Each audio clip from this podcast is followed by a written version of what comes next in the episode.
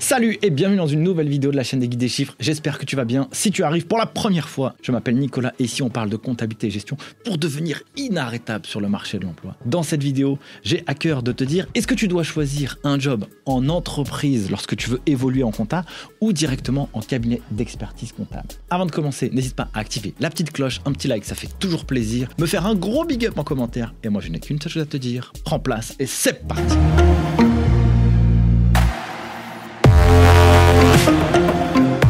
Alors faut-il travailler en entreprise ou en cabinet d'expertise comptable lorsqu'on évolue en comptabilité? À titre personnel, lorsque j'ai démarré ma carrière professionnelle, j'ai fait les deux. J'ai bossé en entreprise, j'étais comptable, contrôleur de gestion, adjoint DAF, responsable financier dans une société cotée et j'ai été collaborateur en cabinet d'expertise comptable. Je vais te faire un retour d'expérience, mais moi ça remonte avant 2013. Donc c'est vieux, aujourd'hui on est en 2022 et ce que je connais aujourd'hui du marché est la chose suivante. Alors il va y avoir plusieurs choses à prendre en considération.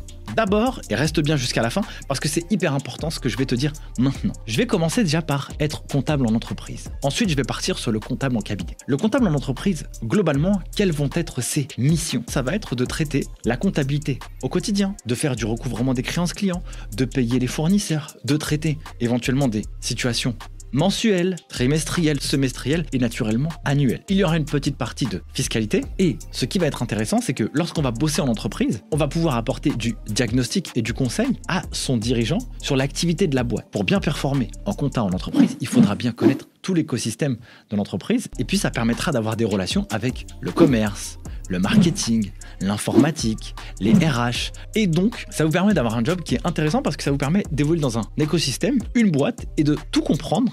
Et en fait, quand vous faites la comptabilité, vous êtes euh, finalement le résultat de tout ce qui s'est passé par le passé. Vos dirigeants ou les dirigeants ont pris des décisions stratégiques, elles se sont traduites en événements et en résultats concrets financiers. Bah oui, ce qui s'est dit et ce qui s'est décidé en comité de direction ou ce qui nous a été dit six mois en arrière, et eh bien là, moi, je vois l'impact dans les comptes de l'entreprise. Et du coup, c'est hyper intéressant de voir ce travail-là. Ce qui est aussi intéressant quand vous bossez en entreprise, vous avez la possibilité d'évoluer dans la boîte. Vous pouvez passer chef comptable si vous commencez en comptable général. Vous pouvez passer dans du contrôle de gestion. Pourquoi pas devenir DAF de l'entreprise? Et quand l'entreprise va évoluer, elle va peut-être racheter des boîtes. Si elle a des problèmes, elle va peut-être faire de la restructuration. Et vous, vous serez intimement impliqué là-dedans. De manière générale, quand on bosse en entreprise, on a une intensité de travail qui est un peu moins importante comparativement au cabinet. En tout cas, dans une règle générale et dans l'image Personnellement, quand j'ai bossé en entreprise, ce que j'adorais, c'était de pouvoir prendre un sujet et de le traiter au maximum. un putain de geek. J'étais responsable financier dans une société cotée. J'avais un sujet, c'était la partie recouvrement. J'ai pris le sujet, je l'ai poncé, je l'ai terminé pour obtenir des résultats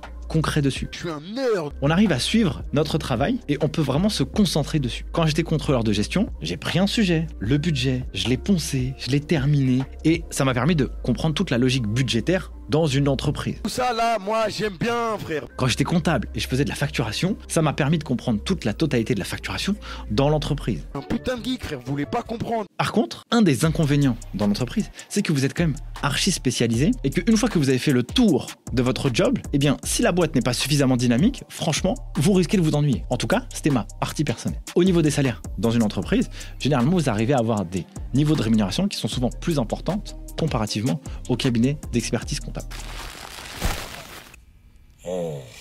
Maintenant, passons à la partie devenir collaborateur comptable en cabinet. Généralement, ça a mauvaise presse. Pourquoi? Parce qu'on va dire que on va bosser comme des tarés pendant la période fiscale, que on va avoir un travail ingrat, qu'on sera mal payé. C'est vrai pour une partie des cabinets d'expertise, mais c'est pas vrai pour tout le monde. Ce que moi j'apprécie particulièrement dans le cabinet comptable, c'est cette capacité à apprendre une quantité d'informations qui n'a pas d'égal. Quand vous faites par exemple des études, que vous allez bosser en cabinet, l'avantage est le suivant, c'est que vous allez travailler sur un portefeuille client qui sera diversifié. Et donc, l'avantage de travailler sur un portefeuille client diversifié, vous allez bosser avec des SAS, des SA, des SARL, vous allez bosser avec des business dans l'industrie, dans le service, dans le textile, peu importe. Et donc, ça va vous donner un panel de compétences et un champ de vision qui sera super large comparativement à l'entreprise. L'inconvénient de ça, c'est que malheureusement, comme vous devez traiter un volume de clients suffisamment important, c'est que vous ne pourrez pas poncer les sujets au maximum. Mais vous allez avoir une capacité d'apprentissage et une courbe d'apprentissage qui va être phénoménale. Moi, je me rappelle que en cabinet, j'ai dû faire, à mon avis, moins de 10 mois d'expérience professionnelle en cabinet. Je fais dans deux cabinets différents. Il y a une expérience que j'ai adorée et une expérience que j'ai détestée. Pourtant, je faisais le même job. Dans cette expérience-là, sur ces 10 mois de job, j'ai progressé à une vitesse que vous pouvez même pas imaginer. C'est là où j'ai appris à faire des payes. C'est là où j'ai appris c'était quoi la partie juridique dans une entreprise? Parce qu'on les apprend dans les études, mais malheureusement, on comprend pas ce que ça veut dire dans la vraie vie. C'est là où j'ai appris à traiter une comptabilité de A à Z, à conseiller un client une fois que lui, il a son bilan, son compte de résultats et les résultats de cette année. Bah, qu'est-ce qu'il en fait de tout ça? Est-ce qu'il investit? Est-ce qu'il recrute? Est-ce qu'il place son argent? Est-ce qu'il crée d'autres boîtes? Et ça, c'est super puissant parce que ça vous donne des compétences très larges que vous apprenez sur le terrain. Ce que moi j'ai adoré aussi en cabinet d'expertise comptable, c'est la chose suivante. Dès que vous allez rencontrer un entrepreneur, vous allez avoir une masterclass sur son industrie, sur ce qu'il vit. Globalement, souvent on dit que l'expert comptable, c'est le médecin généraliste des chiffres d'une boîte. Eh ben, le médecin généraliste, qu'est-ce qu'il fait? Il va recueillir des informations sensibles de la part des clients. Les chefs d'entreprise raconter toute leur life à leur expert comptable. Et donc, on en connaît plus au-delà des chiffres. Parfois, ce qui arrive dans la vie personnelle d'un entrepreneur, eh ben, ça se traduit directement dans les chiffres. Si vous avez quelqu'un qui est revanchard, qui a eu des problèmes dans sa vie et qui met toute son énergie dans son projet, franchement, je vous assure que souvent le projet il déménage. Parce que la personne, elle a un moteur et un driver, elle a envie de conquête, elle a envie de prouver qu'elle est forte. Et puis vous avez d'autres entrepreneurs, d'autres typologies, quand on voit qu'ils sont dans un bad mood ou dans leur vie personnelle, ça va pas forcément bien, ça se traduit souvent dans les chiffres. Donc quand on bosse en cabinet, pour avoir une bonne valeur sur le marché, ce qui est important, c'est de développer sa culture, c'est de développer sa curiosité.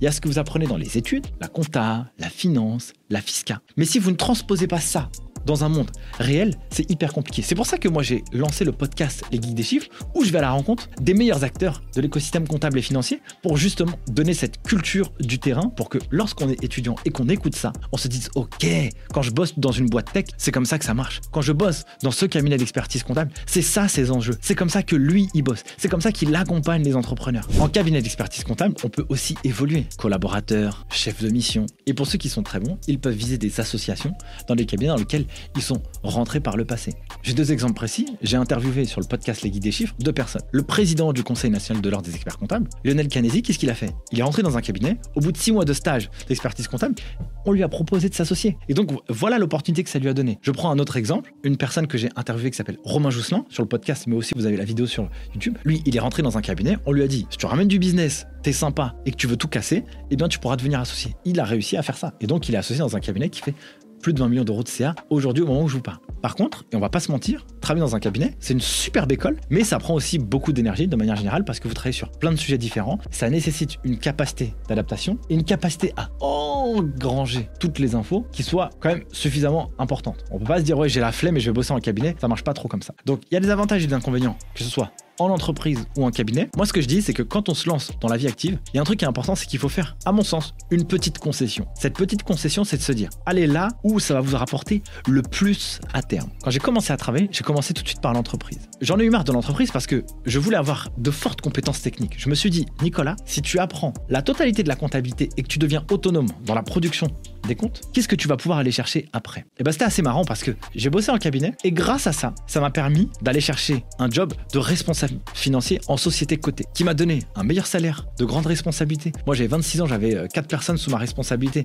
dans une boîte qui faisait 35 millions d'euros de CA. Pour moi c'est stylé parce que en réalité, j'avais que 5 ans d'expérience et j'avais même pas de master qui était validé. J'avais une licence, un DCG, un bac plus 3. Par contre, le fait d'avoir bossé en cabinet, ça m'a ouvert la porte de cette entreprise et quand je suis arrivé en entretien, et ben la personne elle a eu confiance, elle s'est dit ok, quand tu bosses en cabinet, tu as une capacité d'adaptation qui est forte et en plus tu as une capacité d'apprentissage qui est décuplée. Pour ajouter aussi quelque chose, c'est que moi j'étais consultant en recrutement pour placer des profils financiers dans les entreprises. Quand je suis rentré dans cet écosystème, je me suis rendu compte et on m'a dit tout de suite, si tu veux un profil incroyable pour placer des contrôleurs de gestion, des DAF, des responsables comptables, voilà ce que tu dois regarder Nicolas. L'école, le cursus, le diplôme. Est-ce que cette personne elle a fait du cabinet c'est des petits cabinets ou des cabinets d'audit? Est-ce qu'elle a une expérience en entreprise? Tu as ce profil-là. Le profil parfait, c'est diplôme, école de commerce, DSCG ou master CCA, cabinet d'audit ou cabinet d'expertise, conseil, plus expérience en entreprise. Si tu as ce profil-là,